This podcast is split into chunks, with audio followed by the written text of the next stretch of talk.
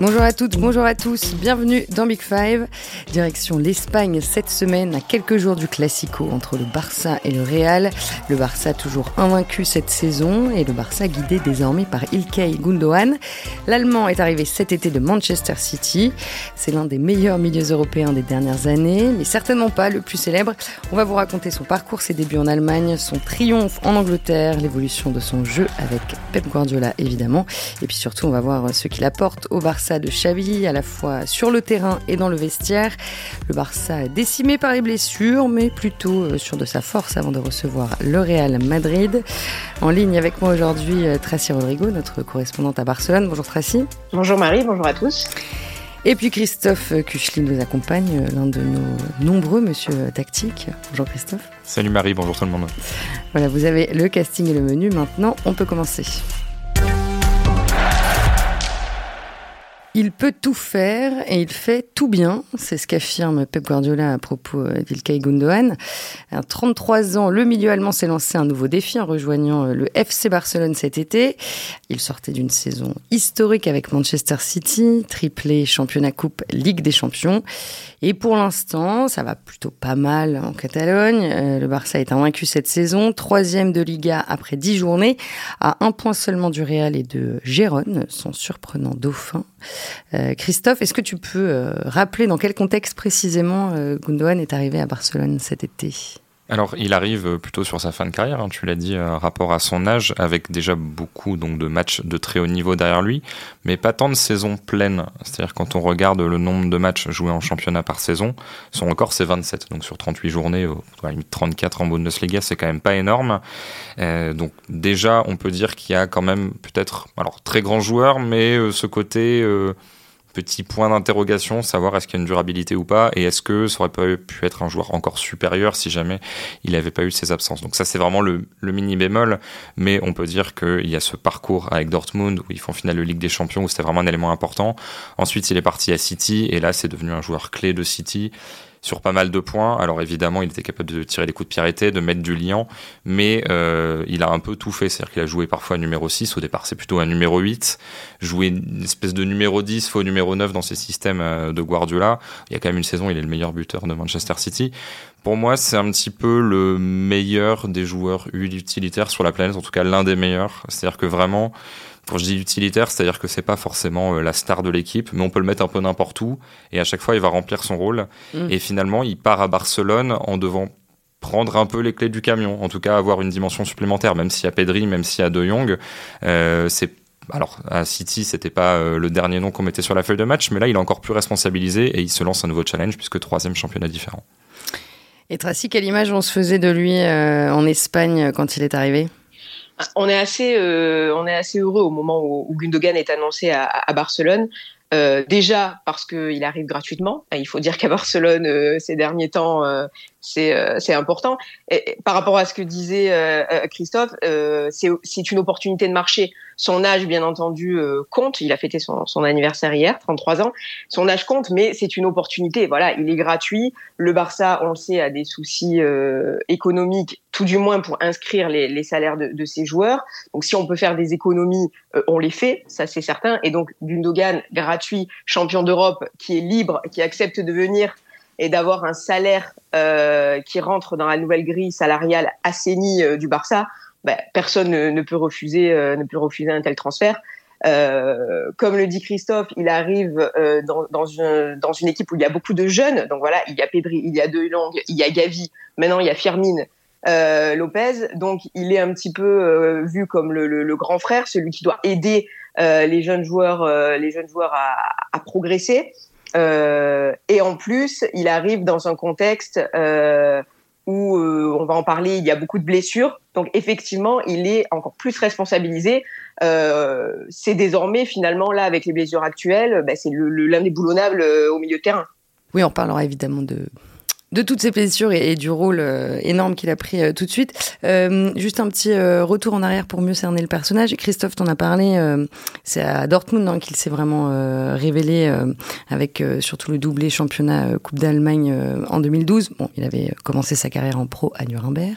quel souvenir tu gardes de lui à cette époque-là?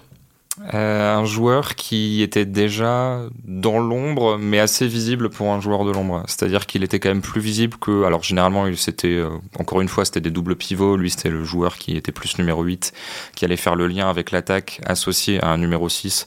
Alors, ça pouvait être Bender, ça pouvait être Kell, voilà, des joueurs qui sont finalement pas si connus, qui eux faisaient le sale boulot.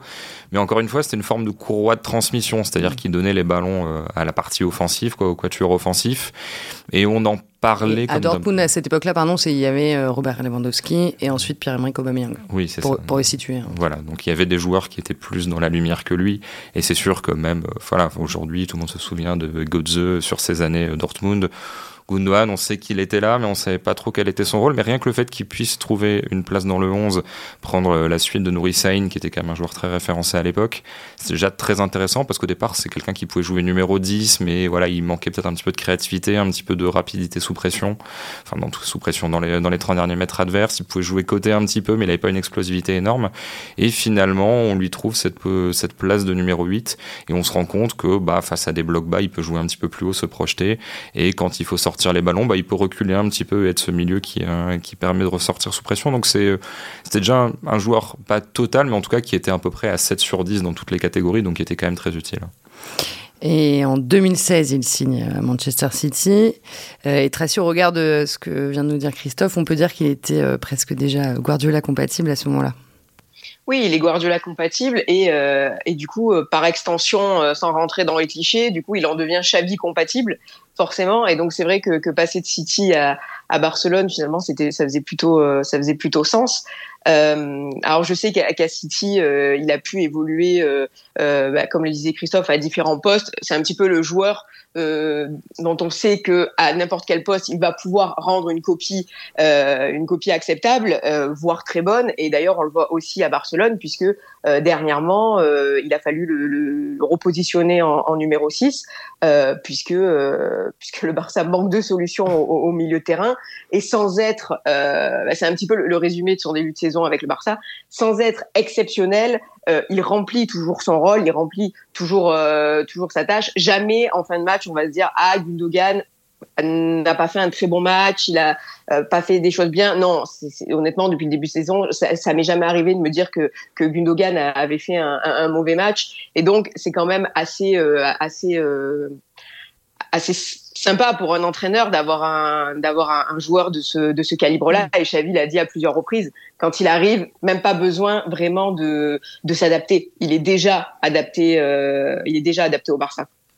Oui, parce qu'il a, il a passé 7 ans avec euh, Guardiola, forcément. Quel regard tu portes sur euh, son évolution, Christophe, entre le début de son histoire à City et, et le rôle qu'il occupait sur les dernières saisons plutôt? Alors je disais il y a quelques minutes que pour moi il était à peu près à 7 sur 10 partout. Ce qui du coup fait que ça peut pas être le premier nom qu'on coche sur la feuille de match parce que généralement dans ces équipes de ce niveau-là, il y a un attaquant qui a 9 sur 10 à la finition, un ailier qui a 9 sur 10 en explosivité, etc. Maintenant, je trouve qu'il a vraiment énormément progressé et puis je trouve, mais finalement les statistiques sont là pour me démontrer sur euh, la finition et sur surtout les courses sans ballon. C'est-à-dire que ok, c'est une chose de progresser à la finition. Il y a des gens qui mettent 80% de leur tir mais ils sont pas forcément en position de frapper. Là, sur les trois dernières saisons en championnat avec City, c'est 13, 8, 8 buts. Donc c'est vraiment des statistiques très élevées. Euh, pour un milieu de terrain. Alors relayeur, mais bon, quand on joue dans une équipe euh, comme City, on passe, euh, même quand on est relayeur, on passe souvent son temps proche de la surface adverse. Et il y avait vraiment ce côté où euh, son équipe a le ballon, il participe à l'effort collectif, il fait tourner, etc. Il va pas forcément faire la dernière passe. Par contre, il y a le centre en retrait, et le centre en retrait, bah, il y a par exemple le numéro 9 qui va se projeter au point de penalty, et lui, il va arriver en deuxième rideau à 10, 12 mètres, il va mettre son plat du mm. pied. Il y avait vraiment ce côté, toujours arriver dans la surface, dans le bon timing, et je vais pas rentrer dans toutes les statistiques, mais vraiment, il était, euh, il se procurait beaucoup d'occasions. Il n'y avait pas une surperformance énorme au niveau de la finition. Ses, expected goals, pardon, étaient globalement en ligne avec sa finition. Donc vraiment, il était très souvent en position de finir. Et ça, pour moi, c'était euh, ce qui démontrait son intelligence, c'était son jeu sans ballon dans une équipe qu'il avait tout le temps. Mmh. En 2021, il avait même terminé euh, la saison avec 17 buts. mais il considère d'ailleurs que ce n'est pas sa meilleure saison. C'est ce qu'il avait confié début septembre à notre collègue Anthony Clément. Oui, bah, euh, c'est intéressant, c'est ce que ça dit aussi du joueur qui euh, marque des buts, mais je ne sais pas s'il s'épanouit à 100% dans, dans, cette finition comme pourrait le faire un numéro 9. Mais c'est vrai qu'en plus, sur cette saison-là, c'était un petit peu bizarre. Il jouait assez haut, euh, on était sur des expérimentations tactiques. Euh, c'est même difficile finalement de savoir euh, quel est son meilleur poste. Ce qui est sûr, c'est que dans une équipe qui a tout le temps de ballon, C'était la question que je voulais, je voulais, te poser. C'est impossible d'y répondre. Il n'a pas, il a pas de, de, poste de prédilection. Je dirais... Euh, alors ça va être très spécifique, mais une espèce de 10 fuyant comme l'était Donny Van de Beek euh, à l'Ajax quand l'Ajax fait demi-finale de Ligue des Champions, à savoir quelqu'un qui se balade un peu et qui va se retrouver en position euh, de finir, mais qui va reculer pour être un peu numéro 8. En tout cas, quelqu'un qui n'est pas statique, quelqu'un qui va, qui aura la liberté de bouger. Et pour accorder cette liberté de bouger à un joueur, il faut que le reste de l'équipe soit vraiment hyper performant, que le jeu de position soit propre. C'est pour ça qu'à City ça fonctionnait bien, parce qu'il avait la liberté de dézonner, euh, tout fonctionnait bien à Barcelone, le jeu de position est un peu moins bien placé, donc du coup, il est obligé d'être un petit peu plus euh, l'une des, l'un des joueurs qui font vivre le ballon, plutôt que celui qui va laisser ses partenaires faire tourner et lui se projeter. Est-ce qu'il a autant de, de liberté à Barcelone qu'il en avait à Manchester City, euh, Tracy? Clairement non, euh, parce que parce que déjà le, le, le, Barça est dans un contexte euh, de changement. Alors on en parlait assez peu, mais le fait est que que le Barça a perdu Sergio Busquets. Alors personne ne va euh, nier que euh, Sergio Busquets était sur la fin et qu'il fallait il fallait véritablement passer à autre chose. Mais ce sont quand même des années de, de jeu avec Busquets qu'il faut qu'il faut oublier. En tout cas pour certains pour les joueurs qui ont joué avec Sergio Busquets. Et pour être tout à fait honnête, ça se ressent. Le, le, le départ de Sergio Busquets se ressent. Le joueur que voulait Xavi pour remplacer Sergio Busquets, qui est Martin Zubimendi de la Real Sociedad, était indisponible non seulement pour son prix, mais aussi pour euh, pour son souhait de jouer la Ligue des Champions avec la Real Sociedad, son, son club de toujours. Donc il a fallu trouver une solution alternative qui a été Oriol Romeu, euh, joueur de, de, de Gérone. Mais tout le monde le savait très bien à Barcelone. Oriol Romeu n'est pas euh, est une solution euh, voilà intermédiaire. Euh, euh, on sait que c'est pas sur sur le long terme. Et finalement, Oriol Romeo est assez en difficulté euh, dès que dès que l'intensité monte. Et c'est vrai que Gundogan s'en retrouve finalement euh, s'en retrouve changé. Finalement, son rôle change parce que il faut qu'il soit euh, plus proche euh, d'Oriol Romeo. Il aide beaucoup euh, Oriol Romeo, dans le travail défensif. Et c'est vrai qu'on le voit plus rarement euh, dans des dans des circonstances où on aimerait le voir. voilà, se, se, projeter un peu plus, comme comme disait Christophe mais c'est aussi dû à la situation du Barça actuel. Donc on l'a dit les blessés et on l'a dit voilà une révolution euh, parce que c'est quand même une révolution de, de, de recommencer ouais. à jouer sans Busquets. Donc voilà c'est normal. Il va falloir un peu de temps pour euh, pour mettre en place ça. Et puis il y a quand même dans l'absolu quand même une concurrence au milieu à Barcelone puisqu'il y a trois places. Il y a trois places pour Oriol Romeu, pour Gundogan, pour Frankie De Jong, pour Pedri, pour Gavi. Euh, donc ça, ce sera à Xavi de, de trancher. Mais euh, voilà, il n'a pas tout à fait encore le même rôle qu'à City, mais c'est normal. Euh, le jeu n'est pas aussi au point à Barcelone qu'il ne l'était euh, à City. Mmh. Ouais, finalement, il revient à un rôle euh, plus euh, classique.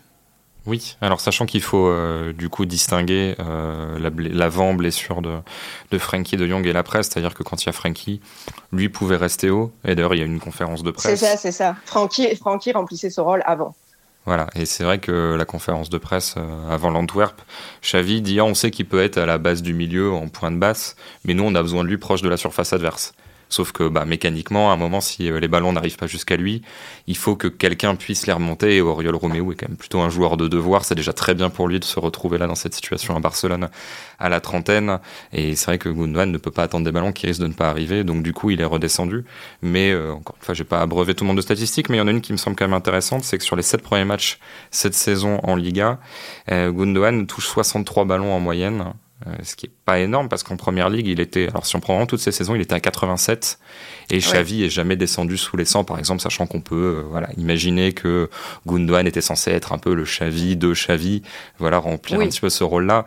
Et c'est vrai que euh, toucher une soixantaine de ballons, quand on est euh, quand on est un joueur voilà censé être aussi important et qu'on était à plus de 80 en première ligue, ça montrait aussi qu'il était voilà dans des zones un peu décisives de finition théorique mmh, sans forcément cette marquer. Cette premier match de la saison auquel a participé euh, voilà, c'est ça, c'est ça. Et là du coup depuis les, les, chiffres ont augmenté et Gundogan se retrouve très régulièrement par exemple troisième centrale pour sortir. Aussi, euh, après en début de saison, il y avait aussi régulièrement quatre milieux de terrain, ce qui rajoute forcément plus de de toucheurs de ballon entre guillemets. Euh, il y avait il y avait aussi plus de plus de travail au milieu de terrain et Xavi est revenu euh, petit à petit à, à trois attaquants euh, qui change aussi la donne par rapport à, la création au milieu et, ensuite au moment de lancer les attaques. Ouais, mais il y est revenu contraint et forcé par les blessures? Oui et non. non, il, y a eu, une certaine pression aussi pour Xavi par rapport au fait que, jouer à 4 enfin, jouer à milieux terrain. Xavi disait, toujours que c'était un 4-3-3, quoi qu'il arrive. Mais c'est vrai que c'était quatre milieux terrain avec un Gavi le plus souvent qui jouait dans un espèce de rôle de faux ailier. Euh, mais c'est vrai que qu'effectivement à un moment il y a eu les blessures. Euh, c'est toujours assez délicat à Barcelone euh, l'influence que peut avoir l'extérieur et c'est vrai que euh, on demande à Xavi de, de, jouer désormais dans un vrai 4-3-3 avec trois, trois véritables attaquants, ne pas faire tout sans arrêt remonter Gavi euh, Gavi en ailier et ça change forcément quand même le visage de l'équipe, même si Xavi insiste sur le fait que ça reste toujours un 4-3-3. Forcément, jouer à quatre milieux de terrain, ça change la, ça change, ça change la donne. Pour en revenir à, à Gundogan, euh, je voudrais parler de, de sa relation avec, euh, avec les jeunes, parce que euh, Tracy, tu disais tout à l'heure euh, euh qu'il avait très vite acquis un rôle de, de grand frère dans le vestiaire. et c'est d'ailleurs, il, en parlait dans, dans l'équipe début septembre. il disait, je viens de la meilleure équipe des trois dernières années en matière de jeu et je dois guider les jeunes. Ils ont du talent, mais ils ont encore besoin d'apprendre la gestion du match. C'est parfois encore un peu chaotique lors des séances. Tracy Gundogan se montre particulièrement investi pendant les entraînements avec, euh, avec les nombreux jeunes euh, du Barça. Oui, et puis, et puis lui-même, quand il arrive, il dit J'ai été surpris par aucun joueur du Barça parce que je les connaissais mais il avait très hâte de, de jouer avec Pedri, de jouer avec Frankie de Jong, euh, parce qu'il dit qu'il aime jouer avec ce genre de joueurs qui sont proches de lui, euh, en qui il va avoir confiance pour leur donner le ballon. Euh, donc il avait hâte de voir ce que ça pouvait donner euh, une fois qu'il serait au Barça. Mais effectivement, euh, ne serait-ce qu'entre un Gavi qui pourtant est très jeune, et un Firmin Lopez qui vient tout juste de débarquer, ça fait quand même une sacrée différence d'expérience. Et, pour lui aussi, voilà, il se retrouve avec des coéquipiers qui, il y a un mois, euh, jouaient avec les U19 euh, ou, euh, ou le Barça B. Donc forcément, ça fait une sacrée différence. Et ça avait été le cas aussi l'année dernière pour euh, pour Lewandowski. C'est le cas pour Lewandowski d'ailleurs, par exemple avec la qui, qui, est tout jeune, donc c'est c'est qui a 16 ans. Je sais pas si on réalise, mais du coup on est sur des on est sur des âges. On parle pas de, de joueurs qui ont 19, 20 ans. Euh, la Yamal, on est sur un joueur euh, très très jeune qui devrait même pas jouer dans cette catégorie, qui devrait même pas jouer au Barça B. Donc effectivement, ça fait ça fait euh, ça fait un travail pour euh, pour les euh, pour les expérimenter, les joueurs expérimentés, donc les Lewandowski, Gundogan. Mais je trouve que finalement ça fait un ça fait un bon euh, ça fait un bon compromis au milieu. On voit euh, qu'il y, a, qu'il y a de réels échanges euh, entre les jeunes et, et Xavi qui a été interrogé sur ce sur ce sujet a dit qu'il il était assez heureux de voir justement cet échange entre joueurs, ben, finalement qui ont qui ont le double de c'est le double de l'âge. Ouais. C'est quand même assez assez fou. Il a l'ADN d'un futur euh, entraîneur, indéniablement.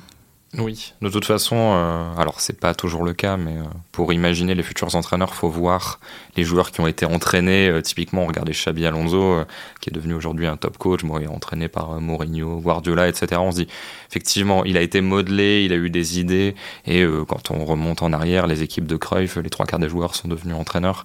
Je pense qu'il a le profil d'un futur entraîneur. En tout cas, sur le plan tactique, il a quand même, je pense, beaucoup d'outils à sa disposition. Et pour Xavi, qui est quand même un relativement jeune coach, je pense c'est aussi intéressant d'avoir quelqu'un qui peut à la fois, alors je sais pas la petite souris qui va lui expliquer comment fait Guardiola, mais en tout cas, il peut confronter un petit peu. Ah, toi, tu fais comme ça. Bah écoute, moi, j'ai fait 7 ans à Guardiola, j'ai fait du club aussi, donc je peux te dire un petit peu comment eux envisageaient le pressing, comment eux envisageaient les sorties de balles, etc.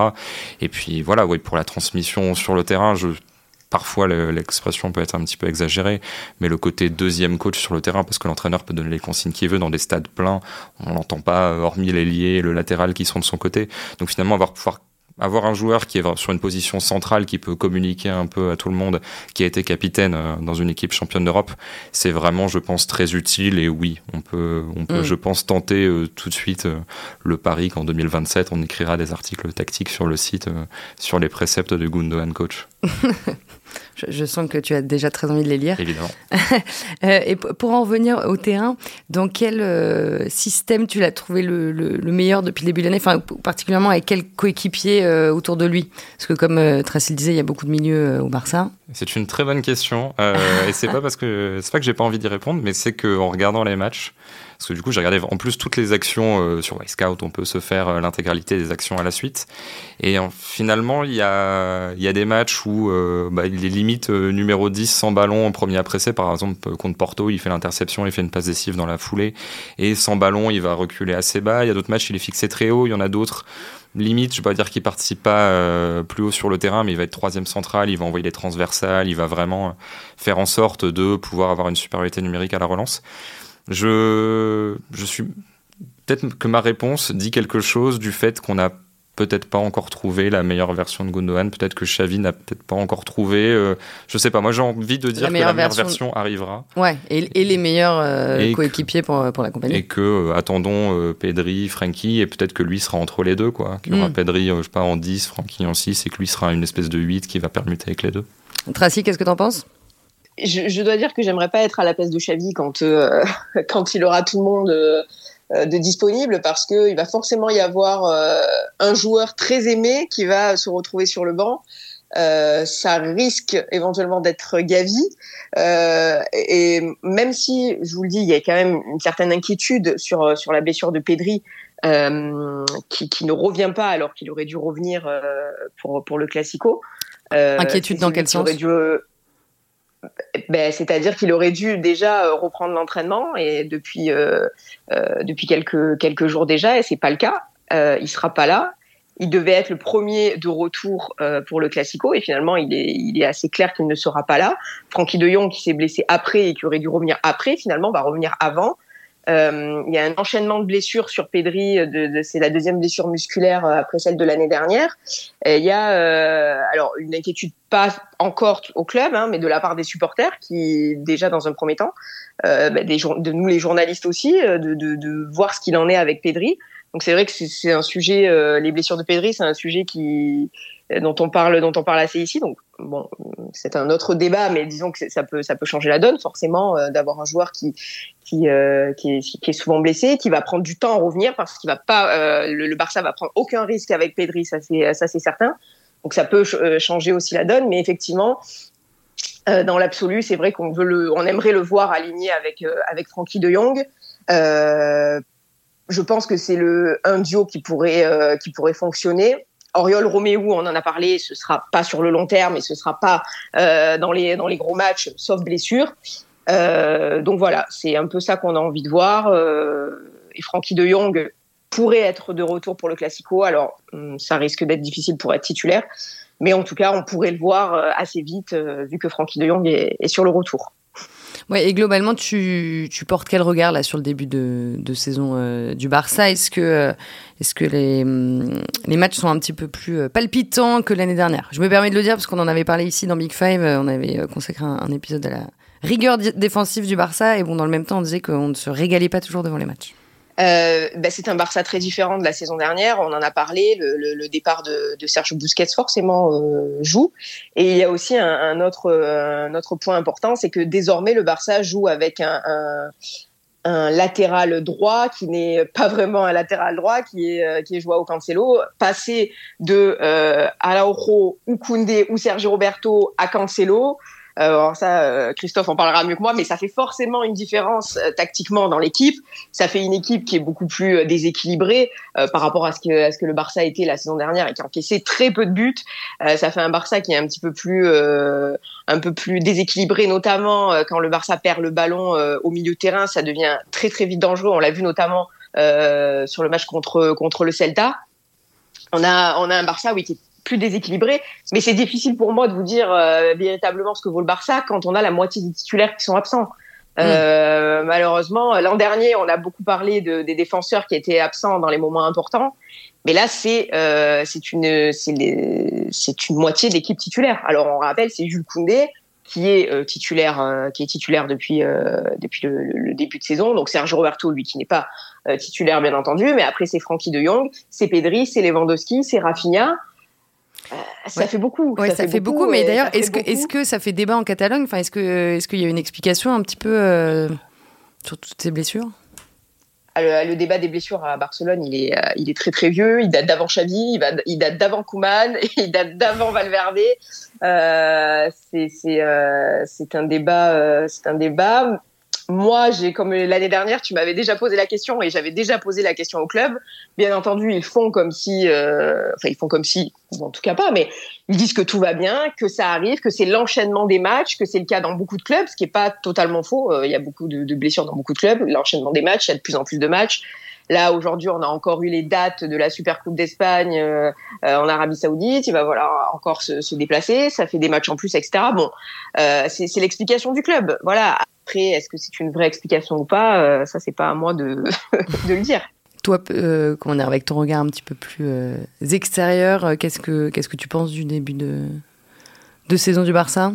Irrégulier forcément, alors je vais pas répéter ce qu'on dit mmh. sur les blessures, mais si on ampute 5-6 ouais. titulaires potentiels à la moitié des équipes du globe, on imagine que les résultats et le contenu seraient forcément euh, perfectibles. Il y a des fois je trouve ça ils intéressant. Toujours pas perdu, hein. Ils ont toujours pas perdu, absolument. Mais bon, ils sont derrière Gérone au championnat, oui, donc c'est que c'est qu'il y a quand même une petite marge de progression. Parfois, je suis frustré, mais peut-être en tant que client, je sais pas si le fan est le bon terme, mais un peu historique du grand Barça. Euh, je trouve que parfois ça manque un peu de jeu intérieur. J'aimerais bien un petit peu plus de, de, jeu entre les lignes, de prise de risque dans cette zone la plus peuplée du terrain, et pas. Euh, alors, c'est pas forcément une caricature de ça, mais pas écarté sur des ailiers ou en tout cas des attaquants de couloir qui vont un petit peu défier en un contre un. Euh, mais bon, en même temps, si on enlève Pedri, si on enlève Frankie, c'est sûr qu'il y a, il y a moins de créativité dans cette zone-là. Ce qui est clair que c'est pas euh, le rêve qu'on avait de se dire ah Xavi euh, élève de Guardiola donc on aura la même chose. Là on commence à avoir un historique euh, voilà ça se compte en années maintenant plus qu'en semaines ou en mois. Et on se rend compte que Xavi ne fait pas 100% du Guardiola. Là où est mon intérêt ma semi déception pour l'instant c'est ce que disait Tracy c'est sur Cancelo. C'est-à-dire que Cancelo peut tout faire, il peut être un milieu supplémentaire comme il l'était à City, comme, comme peut l'être Alexander Arnold du côté de Liverpool. Enfin, vraiment revenir à l'intérieur, apporter cette supériorité numérique là, je trouve qu'il ça sert pas encore à grand chose entre guillemets pour 100% bonifier le jeu de l'équipe. Il peut aussi évoluer très haut comme une forme d'ailier, un peu fixer la défense. Là, pareil, jeu, alors Cancelo, on va pas parler dans le vestiaire, etc. Il est pas toujours bien aimé, mais normalement sur le terrain, il est censé beaucoup apporter en phase offensive. Pour l'instant, je, il faut qu'il s'insère, il faut qu'il s'insère. Après, c'est quelqu'un, voilà, qui a été un peu poussé dehors de City, ça n'a pas fonctionné du côté du Bayern non plus. Il apporte autant de réponses que de questions finalement, parce que ce qu'on gagne d'un côté, on le concède de l'autre. C'est vraiment ça que j'ai envie de surveiller, mais ce que je disais avant sur Gundogan, troisième central, c'est lié à ça aussi. C'est-à-dire qu'avant, si le latéral droit, c'est un défenseur central comme Aroro, comme, euh, comme Koundé, bah, finalement, la base de 3 face à deux attaquants, par exemple, elle peut rester là. Là, forcément, on est obligé de faire descendre quelqu'un. Donc du coup, si c'est Frankie qui a déjà joué central, il peut prendre la balle et l'amener 30 mètres plus loin. Si c'est Gundogan, ça va peut-être un petit peu plus des transversales, des passes un petit peu plus, euh, un petit peu plus simples, un peu, un peu moins de dribble. Donc euh, à surveiller, mais c'est vrai que s'il faut résumer, je trouve que ça manque un peu de créativité et que pour l'instant, le collectif, mais je dis pas que c'est facile, hein, c'est très compliqué, le collectif n'apporte pas par la circulation de balles les réponses euh, aux problèmes posés par la perte de joueurs qui sont capables de faire la passe qui va casser deux lignes ou le dribble qui va mm. casser tout un, tout un édifice défensif. Il y, a, genre, là, il y avait Inigo Martinez qui a fait quelques passes euh, très intéressantes. En tant que central où voilà ça peut faire avancer le jeu mais ça petite frustration là-dessus. Bon, on l'a compris, le Barça est encore euh, en rodage, euh, tout comme euh, Gundogan. Euh, pour terminer, un petit mot sur le Classico. Tracy, à quel, à quel type de match on peut s'attendre le 28 octobre contre le Real? Alors oui, on, parle de, de l'irrégularité du Barça, mais finalement le, le Real Madrid n'est pas forcément dans une, dans une excellente période non plus. Euh, il, y a eu, il y a eu également pas mal de, blessures au, Real Madrid. Euh, on est sur une équipe aussi assez irrégulière, euh, assez irrégulière du Real, qui, qui souvent est, assez malmenée lors des matchs et qui s'en sort. Mais bon, on a l'impression que c'est assez éternel avec le, avec le Real Madrid. Ça fait des années qu'ils peuvent être assez malmenés durant les matchs et qu'ils vont réussir à s'en sortir sur un, sur euh, un exploit de, de, Vinicius. Là maintenant, c'est Bellingham qui pour le coup lui aussi n'a pas eu besoin de, de trop de, de temps d'adaptation. Mais voilà, on n'est pas sur un Real Madrid non plus euh, très serein qui a perdu son, son seul gros match euh, en Liga. Euh, euh, de, de, de son seul gros match, le plus gros match en tout cas, qui était le derby contre contre l'Atlético. Et j'ai envie de dire qu'ils l'ont perdu assez largement ce match contre l'Atlético, euh, qui a euh, qui a plutôt dominé, euh, qui a plutôt dominé le Real Madrid, qui a réussi à, à plutôt euh, contenir Bellingham. Donc Euh, le Barça est irrégulier, le Real Madrid n'est pas forcément dans une, excellente période. La défense du Real Madrid euh, pose, pose un peu question. Euh, alors j'ai du mal à imaginer un, match, sans but parce que, parce que comme on l'a dit, les deux équipes sont assez irrégulières. Le Barça est assez déséquilibré, comme on l'a dit, à la perte de, la balle et ça peut partir très vite. On sait que c'est l'une des qualités du Real Madrid. Bon, en général, c'est quand on dit ça qu'on se retrouve avec un 0-0, mais euh, voilà, je ne m'attends pas à ce, à ce, type de match. Euh, mais je sais que Xavi est capable, quand il le faut, il nous l'a montré la saison dernière, euh, de rendre son, son équipe euh, euh, assez imperméable. Alors, je ne sais pas s'il va tenter euh, éventuellement de mettre Aojo à, à, droite. Est-ce qu'il va retenter ce qu'il avait fait l'année dernière pour, pour contenir Vinicius, qui voudrait dire mettre Inigo Martinez euh, en défense centrale, ce qui peut être un peu un, peu risqué, euh, aux côtés de Christensen vu que Koundé est absent. Donc voilà, à voir si Xavi, selon aussi le retour des blessures, alors je vous dis, Francky de Jong pourrait revenir, Lewandowski aussi et Rafinha, ce sont les trois mm. qui ont des possibilités d'être de retour, donc ça pourrait aussi changer, changer la donne. Ouais, carrément.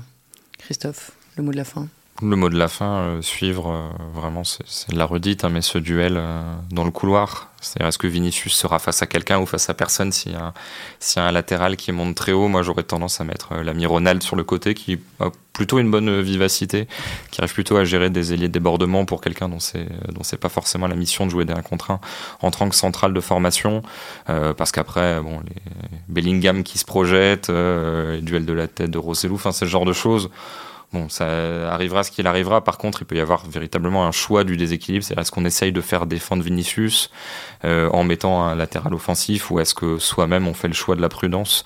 Mais euh, je vais finir par une phrase sans intérêt, mais je pense vraiment que c'est 50-50.